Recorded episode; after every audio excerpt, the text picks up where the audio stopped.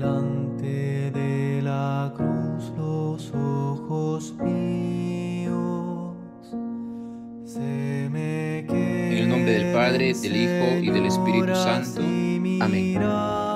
La gracia de nuestro Señor Jesucristo, el amor del Padre y la comunión del Espíritu Santo estén con todos nosotros. Les saluda el Padre Edwin Guerra desde la Casa de Formación de los Siervos Misioneros de la Santísima Trinidad en Santo Domingo de Heredia, Costa Rica. El Evangelio que vamos a meditar el día de hoy está tomado de San Lucas, capítulo 11, versículo 29 al 32. En aquel tiempo la multitud se apiñaba alrededor de Jesús y éste comenzó a decir, la gente de este tiempo es una una señal, pero no se le dará más señal que la de Jonás, pues así como Jonás fue una señal para los habitantes de Nínive, lo mismo será el Hijo del Hombre para la gente de este tiempo. Cuando sean juzgados los hombres de este tiempo, la reina del sur se levantará el día del juicio para condenarlos, porque ella vino desde los últimos rincones de la tierra para escuchar la sabiduría de Salomón. Y aquí hay uno que es más que Salomón. Cuando sea juzgada la gente de este tiempo, los hombres de Nínive se levantarán el día del juicio para porque ellos se convirtieron por la predicación de Dios. Y aquí hay uno que es más que. Palabra del Señor.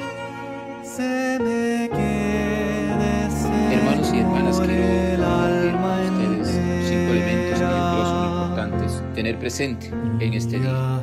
Primero, de nada sirve buscar signos. En tiempos de Jesús la gente buscaba señales del Mesías enviado por Dios. Por eso se le acercan a Jesús para pedirle una señal y probar a que Él era el Mesías. Según San Lucas, Jesús se niega a ofrecer una señal. En vez de esto afirma que la reina de Saba, primer libro de los Reyes, capítulo 10, versículo 1 en adelante, y los ninivitas, Jonás, capítulo 3, versículo 4 al 10, condenarán a los que rechazan el proyecto de Jesús. Jesús es más sabio que Salomón y más grande que Jonás, pero las autoridades hacen a un lado su mensaje y no se convierten, mientras que los ninivitas sí aceptaron el mensaje de Jonás, las autoridades en tiempos de Jesús rechazan el mensaje y prefirieron seguir llevando un estilo de vida mezquino a favor de sus propios intereses. Segundo, Jesús mismo se presenta como el único signo visible de Dios. Este signo visible de Dios pide la conversión y este mensaje, esta petición, no cae bien en los dirigentes, ya que sus propios intereses se ven afectados. Tercero, Jesús propone salir de la dureza de corazón, salir de la terquedad y abrazar el proyecto de Dios.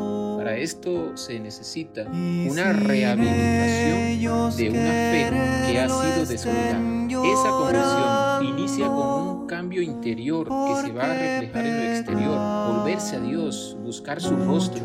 Va a decir Pablo a la comunidad de los filipenses, allá en el capítulo 3, versículo 8 al 10, por el encuentro con Jesús, mi Señor, y la participación en la virtud de su muerte y resurrección, todo lo dejé, y lo que yo dejé en el mundo me parece destierro. Cuarto, todos nosotros tenemos que ubicarnos en nuestra realidad actual y a la luz del Espíritu de Dios, ver el momento qué cosas debo dejar, de qué debo salir y hacia dónde coloco dos ejemplos, el mismo Jonás, hacia dónde se dirige, el mismo Moisés, a dónde se dirige, después de un proceso, después de un diálogo, después de un encuentro, después de una insistencia de Dios, hacia dónde se dirige. Yo creo que ese mensaje de Jesús, de la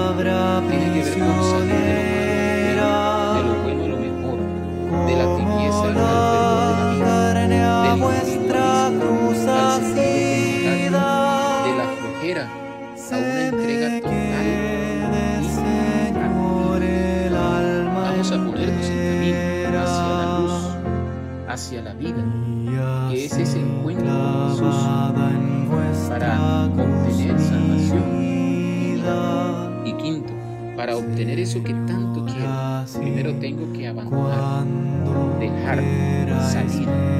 ¿Salir de qué? Salir de todo pecado, de todo resentimiento, de las obras de Satanás y abrazar ese camino de conversión presentado por Jesús, que tiene que ver con reconocimiento de los pecados, tiene que ver con arrepentimiento, tiene que ver con reparación y tiene que ver con reconciliación. Lo que realmente le importa a Cristo es tu vida, es mi vida, es nuestra vida. Por eso Él da la suya para nuestra felicidad. Que la gracia de Dios nos bendiga, que la gracia de Dios nos acompañe. En el nombre del Padre, y del Hijo, y del Espíritu Santo. Amén. Feliz miércoles para todos.